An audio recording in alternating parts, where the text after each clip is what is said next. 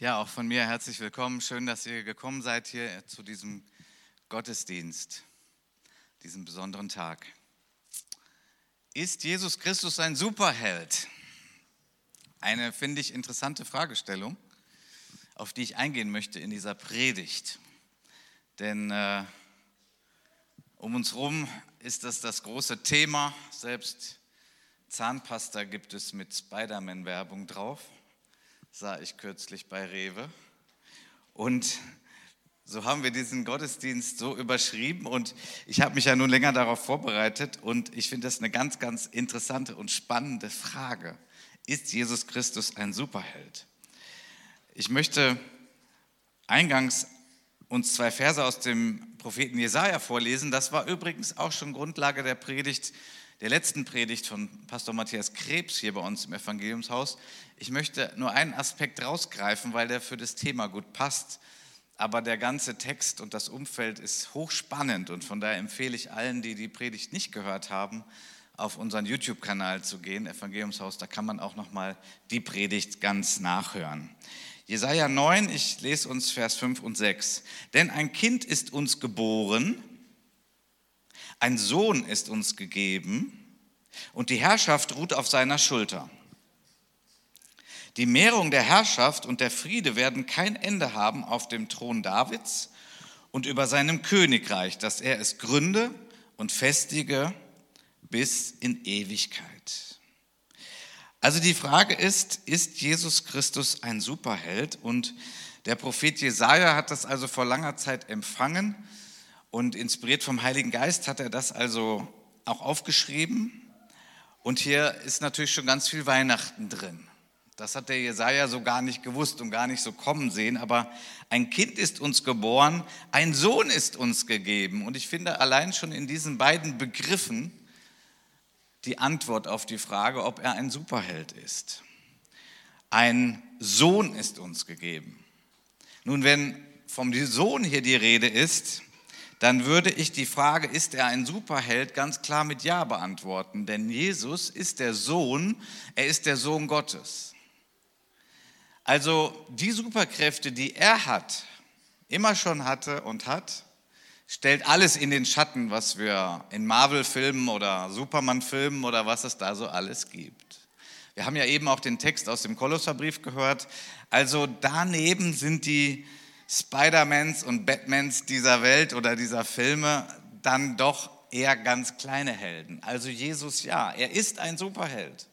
Er hat Kräfte. Ja, er, wie gesagt wurde, er kann Wasser in Wein verwandeln. Er kann Tote auferwecken. All das ist uns berichtet in den Evangelien und die sind historisch sehr gut belegt. Ja, das hat er getan.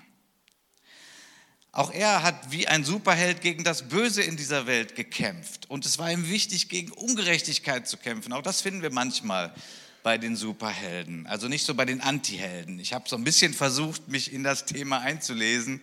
Seht es mir bitte nach, alle ihr Marvel-Kenner und so. Ich bin da nicht ganz sattelfest. Ich habe nicht alle Filme gesehen. Ich kenne mich da nicht so gut aus, aber ein bisschen. Also Superhelden, Antihelden. Ja, Jesus ist ein Superheld. Er kämpft für Gerechtigkeit in dieser Welt. Und er hat Menschen befreit und er hat sie von Angst befreit, er hat sie geheilt, er hat ihnen geholfen, er hat vieles aufgebaut, wo man nur staunen kann. Aber nun stellt sich ja die Frage, und die ist gar nicht so einfach, was soll denn das jetzt mit dem Baby? Ich habe manchmal Diskussionen geführt, auch mit Moslems, und ich habe dann festgestellt, die haben auch ganz große Mühe mit diesem Thema, dass Gott irgendwie ein Baby wird. Das ist eigentlich unvorstellbar. Das geht doch, geht doch gar nicht, oder? Also wenn Gott doch allmächtig ist und wenn er doch herrscht und regiert, was bitteschön soll denn das mit einem Baby? Also das geht doch irgendwie gar nicht. Also ist denn Gott bedürftig? Braucht denn Gott Windeln? Also wir merken schon bei diesen Gedanken, das ist irgendwie ein bisschen merkwürdig. Aber wieso hat Gott denn diesen Weg gewählt? Warum ist er diesen Weg gegangen, dass Jesus als Baby auf diese Welt gekommen ist? Was ist der Gedanke dahinter? Und Gott ist hier einen sehr riskanten Weg gegangen. Denn bis heute verstehen viele Menschen das nicht. Sowohl die Krippe als auch dann das Kreuz, das geht nicht so leicht in unsere Gedanken ein. Und trotzdem ist es sehr zentral. Ich möchte uns, um auf die Spur zu kommen und das mit dem Kind irgendwie ein bisschen zu begreifen, eine kleine Geschichte vorlesen, die der dänische Philosoph Sören Kierkegaard geschrieben hat. Das heißt, vom König zum Bauern oder ich würde es nennen, ein König verkleidet sich. Er hat im 19. Jahrhundert gelebt und er hat diesen Gedanken, dass Gott sich klein macht, in eine wunderbare Parabel, also in ein Gleichnis, in eine Geschichte umgeschrieben, die uns auf die Spur bringt. Was soll denn das? Jesus, Gott, ein Baby. Und wenn man sagt, ein Kind ist uns geboren, ein Baby, dann ist die Antwort irgendwie nein, Jesus ist kein Superheld. Also die Antwort auf die Frage ist nicht so leicht. Er ist ein Superheld, ja, aber auf der anderen Seite, nein, er ist kein Superheld, er ist so ganz anders. Die Geschichte von Kierkegaard geht so. Ein König verliebte sich in ein Mädchen aus ärmlichen Verhältnissen, ohne adligen Stammbaum und ohne Bildung. Es wohnte in einer armseligen Hütte und lebte als Bäuerin. Aber der König verliebte sich in diese Frau und er konnte nicht aufhören, sie zu lieben. Aber dann machte sich im Herzen des Königs eine Sorge breit. Wie konnte er dieser Frau seine Liebe offenbaren? Wie konnte er die Kluft zwischen ihnen überbrücken? Seine Ratgeber sagten ihm natürlich, er solle ihr ganz einfach befehlen, seine Frau zu werden. Denn er war ein Mann, der alle Macht dazu besaß. Er hätte ihr befehlen können, in seinen Palast zu kommen. Aber Macht kann keine Liebe erzwingen. Er könnte sich ihren Gehorsam sichern, aber erzwungene Unterwerfung war nicht, was er wollte. Er sehnte sich nach Vertrautheit und Liebe. Alle Macht der Welt kann die Tür eines Herzens nicht aufschließen. Sie muss von innen geöffnet werden. Der König konnte die Frau auch in den Adel erheben, sie mit Geschenken überschütten, sie sogar zur Königin krönen lassen. Wenn sie seinen Reichtum, seine Macht und Größe sehe, dann wäre sie wahrscheinlich überwältigt. Wie könnte er denn dann aber jemals wissen, ob sie ihn wirklich liebte, um seiner selbst willen oder nur um all dessen willen, was er hatte und ihr gab? Wäre sie in der Lage, genug Vertrauen aufzubringen, um das zu vergessen, was der König zu vergessen wünschte, nämlich dass er König war und sie ein armes Bauernmädchen? Es gab nur eine Alternative, wie er sein Ziel erreichen konnte. Der König verließ seinen Thron, er setzte seine Krone ab, er legte sein Zepter weg, er zog seinen Purpurmantel aus. Er wurde selbst zu einem Bauern. Er nahm nicht nur die äußere Gestalt eines Bauern an, sondern sein ganzes Leben, sein Wesen, auch mit allen Belastungen. Und auch wenn das ein großes Risiko war, dann würde sich dadurch ehrlich und klar zeigen, wie es um die Liebe des Mädchen bestellt ist. Aller Reichtum, alle Herrlichkeit, alle Macht, alle Power kann Liebe nicht erzwingen. Und wenn ich das mal direkt auf uns heute hier übertrage, Liebe hat immer etwas mit der freien Entscheidung zu tun. Gott liebt diese Welt. Aber ob diese Liebe was mit unserem Leben zu tun hat, hat damit zu tun, was wir von innen mit der Herzenstür machen. Es ist unsere Entscheidung, von innen die Tür aufzumachen. Und das war der Plan Gottes, warum er diesen Weg gegangen ist als ein Baby. Er wollte nicht einfach nur seine Herrlichkeit zeigen und uns quasi zwingen, an ihn zu glauben und von ihm total beeindruckt zu sein und vielleicht auch große Angst zu haben, wenn seine ganze Macht so sichtbar ist. Und davon bin ich überzeugt. Es wäre für Gott ein kleines. Er könnte es sofort tun. Er könnte einfach mal den Vorhang beiseite schieben und uns seine Welt sehen lassen. Wenn das jetzt hier und heute geschehen würde, vielleicht würden wir sogar sterben weil diese Herrlichkeit der Welt Gottes so massiv, so stark, so mächtig, so klar, so rein, so überwältigend ist. Wir würden es kaum aushalten. Aber wenn wir es aushalten würden, was wäre das Ergebnis? Natürlich würden wir dann alle an diesen Gott glauben. Aber würden wir uns auch trauen, ihm näher zu kommen? Und würden wir ihn dann lieben? Lieben wir die Menschen, die mächtig sind in dieser Welt? Lieben wir Menschen, die uns zu irgendwas manipulieren, weil sie viel Geld haben oder viele Möglichkeiten, um uns irgendwie zu locken? Nein, im Regelfall nicht. Liebe braucht Nähe. Liebe braucht Augenhöhe. Liebe muss diese Distanz überwinden. Und das ist das große Risiko, was Gott eingegangen ist, weil er gesagt hat, ich möchte die Menschen nicht erschrecken und ich möchte sie nicht zwingen. Und ich möchte sie nicht manipulieren, an mich zu glauben. Ich möchte ihre Herzen erobern. Ich möchte ihnen zeigen, wie ich wirklich bin. Obwohl ich alle Macht des Universums habe, möchte ich ihnen begegnen als jemand, der sagt, ich liebe dich und ich möchte eine Beziehung mit dir. Und ich möchte eine Beziehung, die von Vertrauen und von Innigkeit und von Liebe geprägt ist. Deswegen wählte er den Weg, als ein Baby in diese Welt zu kommen. Es ist nicht so leicht für den Kopf, das zu verstehen. Ich finde, diese Geschichte von Kierkegaard bringt das ganz gut auf den Punkt. Gott geht also diesen erstaunlichen Weg. Und sein Weg ist eben nicht in erster Linie der Weg der Kraft, sondern es ist in erster Linie der Weg der Liebe. Es ist der Weg des Dienens. Es ist der Weg, den Jesus gegangen ist, der eben dann so ganz anders war als ein Superheld. Jesus ist dabei, ein neues Reich aufzubauen, ein herrliches Reich. Ein Reich, wo Liebe und Vertrauen regiert, klare Freude, klare Beziehung. Er ist dabei und er baut es auf mit den Menschen, die sich ihm anvertrauen. Er selbst hat den Weg gezeigt. Er selbst hat das getan, was der himmlische Vater ihm gezeigt hat. Er war dem himmlischen Vater gehorsam aber auch mit einem gewissen Spielraum. Es war kein Kadavergehorsam. Er ist freiwillig zu uns gekommen, aber er ging diesen Weg und er hat immer so mit Augenkontakt zum Vater getan und gesagt, was der Vater ihm gezeigt hat. Auch das ist ein Riesenunterschied zu allen irdischen oder filmischen Superhelden. Nein, in dem Sinne ist Jesus kein Superheld. Ja, er hat alle Kraft. Wenn wir in das letzte Buch der Bibel schauen, in die sogenannte Offenbarung, dann wird Jesus hier mit zwei Tieren verglichen, mit dem Löwe und mit dem Lamm. Und der Löwe steht natürlich für Kraft, für Power, für Siegesgewissheit und Souveränität. Und das hat Jesus. Ja, er hat das. Aber mehr noch wird er als das Lamm beschrieben in der Offenbarung. Das ist das Bild, was größer und deutlicher gemalt wird in der Offenbarung, weil das Lamm steht dafür, dass er sich klein gemacht hat, dass er in unsere Welt gekommen ist, auf Augenhöhe mit uns, dass er unsere Last auf sich genommen hat unsere Schuld, unsere Verfehlung, um uns zu zeigen, unmissverständlich zu zeigen, ich habe dich lieb ich bezahle deine Schulden. Und das Größte, was ich möchte, ist eine Beziehung mit dir von Herz zu Herz. Eine Beziehung von Herz zu Herz. Darf ich dich jetzt fragen, wie sieht das bei dir aus? Kennst du Jesus persönlich?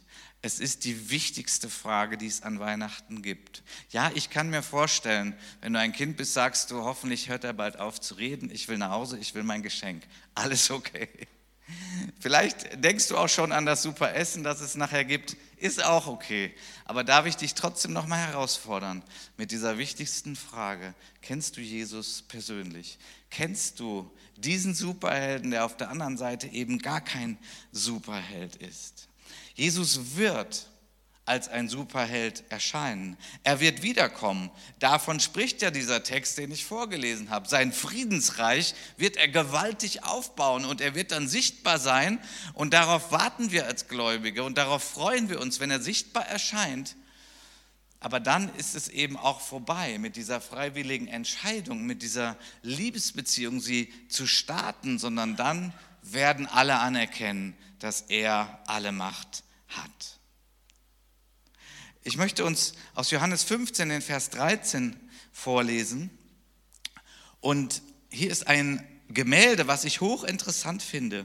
Es ist auch so ein Weihnachtsgemälde. Es ist von Giorgio Barbarelli, ähm, ein, ein Maler aus dem Mittelalter.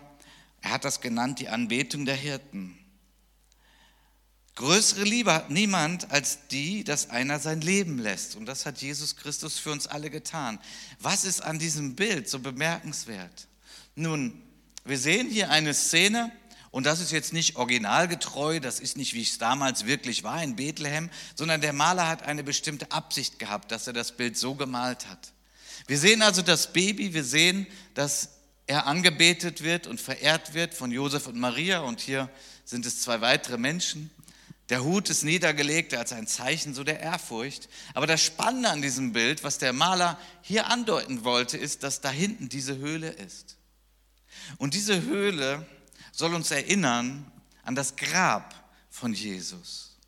Das Baby und dann starb er am Kreuz und er wurde begraben und der Tod konnte ihn nicht halten. Er ist aus diesem Grab auferstanden. Das Grab ist leer. In diesem Bild sehen wir die ganze Geschichte. Wir sehen den Nicht-Superhelden, das Baby, und wir sehen den Superhelden, der nämlich gegen den Tod gekämpft hat und den Tod besiegt hat und auferstanden ist.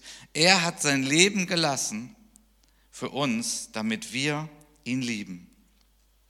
Hier ist also dieser ganze Kampf, in diesem Bild ist dieser ganze Kampf drin. Sein Leben war bedroht. Schon als Baby sollte er umgebracht werden. Und mehrere Male haben Menschen versucht, ihn umzubringen. Und schlussendlich ist es ja auch geschehen am Kreuz. Ein Kampf, ein kosmischer Kampf, der sich im Hintergrund abspielt zwischen Gut und Böse zwischen Licht und Finsternis, zwischen Hass und Liebe. Und wenn wir mal ganz ehrlich in unsere Welt schauen, dann sind diese Kämpfe nach wie vor aktuell. Diese Kämpfe sind da. Auf welcher Seite stehst du? Es gibt einen Helden, der uns da heraus rettet, und das ist Jesus Christus. Und so möchte ich ein bisschen konkret werden auch in unsere Situation hinein. Der Apostel Paulus hat im ersten Thessalonicher Brief, Kapitel 5, auch von diesem Kampf gesprochen. Der Kampf, den Jesus Christus gekämpft hat, er hat am Kreuz gewonnen, aber es ist noch nicht der Tag, an dem die Feinde komplett aufgegeben haben und öffentlich als Loser dastehen. Ich weiß nicht, wer sich mit dem Zweiten Weltkrieg mal beschäftigt hat, aber es gab den D-Day und den V-Day. Und wir sind eigentlich genau dazwischen. Der D-Day war der Decision Day, der Tag der Entscheidung. Es war der Tag der Niederlage des schlimmen Hitlerreiches. In der Bretagne, Forscher sagen, das war das Entscheidende. Da hat Deutschland den Krieg verloren. Und ich als Deutscher sage, Gott sei Dank, dass das da gebrochen wurde. Aber viele Menschen haben das da zu dem Zeitpunkt noch gar nicht gewusst. Es gab immer noch Soldaten, die gekämpft haben. Es gab immer noch Menschen, die nicht wussten, wie geht das weiter und wann wird der Krieg zu Ende sein und wer wird gewinnen, obwohl die entscheidende Schlacht geschlagen war. Das ist der Sieg von Jesus am Kreuz. Die Day war schon. Jesus hat schon gewonnen. Als Gläubige wissen wir das. Aber es ist noch nicht We-Day, Victory Day. Es ist noch nicht der Tag des Sieges, den dann alle wissen, wo die, äh, das geschlagene Reich alle Waffen abgeben muss und wirklich endgültig alles vorbei ist und jeder weiß das. Der V-Day kommt noch, der Victory Day kommt noch. Das ist, wenn Jesus Christus sichtbar erscheint. Und wenn dem Teufel und all seinen schlimmen Dämonen, wenn allen bösen Menschen dann wirklich das Handwerk gelegt wird. Bis dahin ist noch die Frage, was glaubst du? Wo bist du? Was siehst du? Jesus ist als Baby gekommen, damit du die Herzenstür von innen für ihn öffnest. Er wird auch kommen als der sichtbare Sieger. Und wir sind mitten noch in diesem Kampf. Und was ist dieser Kampf? Aktuell tobt ein Kampf, weil es so viele Beziehungen gibt, die erkalten oder sogar auseinanderbrechen. Und das hat mit Corona zu tun, das hat mit Fakten oder Fake News zu tun, das hat mit Verschwörungstheorien zu tun. Und es bricht so viel auseinander von familiären Beziehungen. Es geht manchmal durch Ehepaare hindurch. Ich selbst begleite Menschen, die darunter so leiden. Was können wir tun? Nun, der Apostel Paulus sagt, wir aber gehören zum Tag und wir wollen nüchtern sein und zum Kampf bereit mit dem Brustpanzer des Glaubens und der Liebe und mit dem Helm der Hoffnung auf Rettung. Als gläubige Menschen sind wir direkt angeschlossen an Jesus Christus und er gibt uns die Hoffnung, Corona wird aufhören. Er gibt uns die Liebe, auch verschiedene Meinungen aushalten zu können Ich weiß nicht, was deine Meinung ist über die Impfung und über das Boostern und so weiter. Aber es geht ein Riss durch unsere Gesellschaft und durch die ganze Welt. Und das ist super traurig für alle, die davon betroffen sind. Könnten wir vielleicht heute sagen, wir machen das mal wie Jesus? Und wie er in Liebe reagiert hat, dass wir sagen, ich kann auch mal was beiseite legen, ich kann auch mal eine andere Meinung tolerieren, ich muss nicht recht haben. Ich glaube, wir als Christen haben hier eine große Möglichkeit, dass wir Brückenbauer sind, dass wir Kit sind, dass wir verbinden, dass wir das mal aushalten. Dazu möchte ich uns alle auffordern. Ich wünsche uns allen wirklich eine schöne Feier nachher zu Hause am Tannenbaum. Und vielleicht könnt ihr durch die Kraft von Jesus Christus, der bereit war, ein Baby zu sein, mit derselben Liebe wie er, andere Menschen lieben, auch wenn sie eine andere Meinung haben. Und lasst uns Menschen der Hoffnung sein. Lasst uns gerüstet sein in diesem Kampf, wo der Teufel, das ist der, der spaltet, das ist der, der Beziehungen kaputt macht. Die Bibel fängt direkt damit an. Adam und Eva, bumm, der Teufel hat gespalten. Adam und Eva und Gott, bumm, der Teufel hat gespalten. Und das macht er bis auf den heutigen Tag. Aber du kannst ihm die Tür zumachen. Und du kannst sagen, ich will in der Liebe Christi handeln. Und somit kann es dann wirklich ein friedliches Weihnachtsfest sein. Ich möchte mit einem letzten Bild auf die Zielgerade kommen. Auch das ist ein Gemälde, was nicht genau darstellt, wie es damals in Bethlehem war, sondern auch hier hat der Künstler das äh, war Peter Bruegel, auch aus dem Mittelalter, 16. Jahrhundert. Er nennt das Anbetung der Könige. Es ist ein Weihnachtsbild und man kann sich fragen, ja, wieso ist das ein Weihnachtsbild? Wo ist denn da bitte schön die Krippe? Wo ist denn da Jesus? Wo ist denn da die Anbetung? Und ja, man muss schon richtig suchen, um das zu finden. Es ist da links unten in der Ecke. Und was will der Künstler mit diesem Bild sagen? Er will sagen, das ist die traurige Realität, wo Jesus zu finden ist im Leben der Menschen. Ja, selbst am Weihnachten, es ist viel los, es ist viel Trubel. Weihnachtsmärkte, Geschenke, Tannenbaum, Fondue essen oder was auch immer dein Weihnachtsessen ist. Es ist alles okay.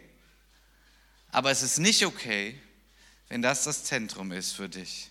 Denn Weihnachten bedeutet nicht, dass das das Zentrum ist. Dann ist es einfach nur vielleicht ein romantisches Ritual, ein Fest, das zu unserer Kultur gehört, ein Kulturgut.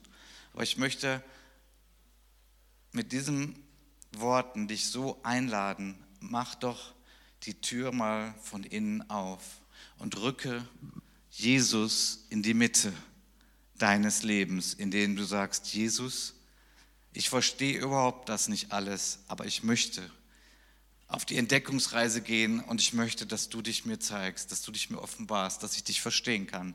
Und Jesus Christus wird kommen, mach die Tür auf.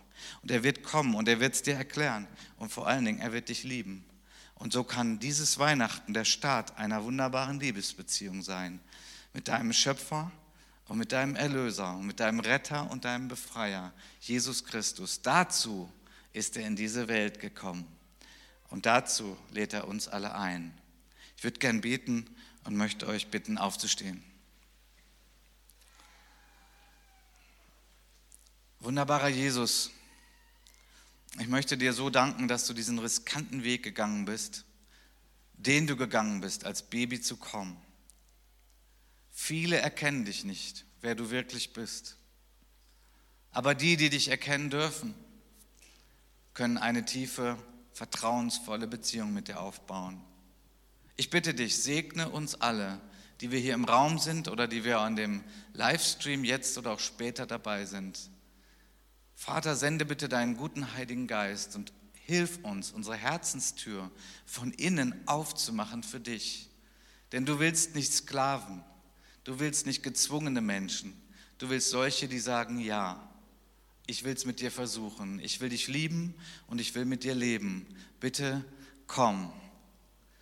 Und so komm in unsere Herzen. Du sollst in uns Herberge finden. Jesus, Retter der Welt. Amen. Ihr dürft euch gerne setzen.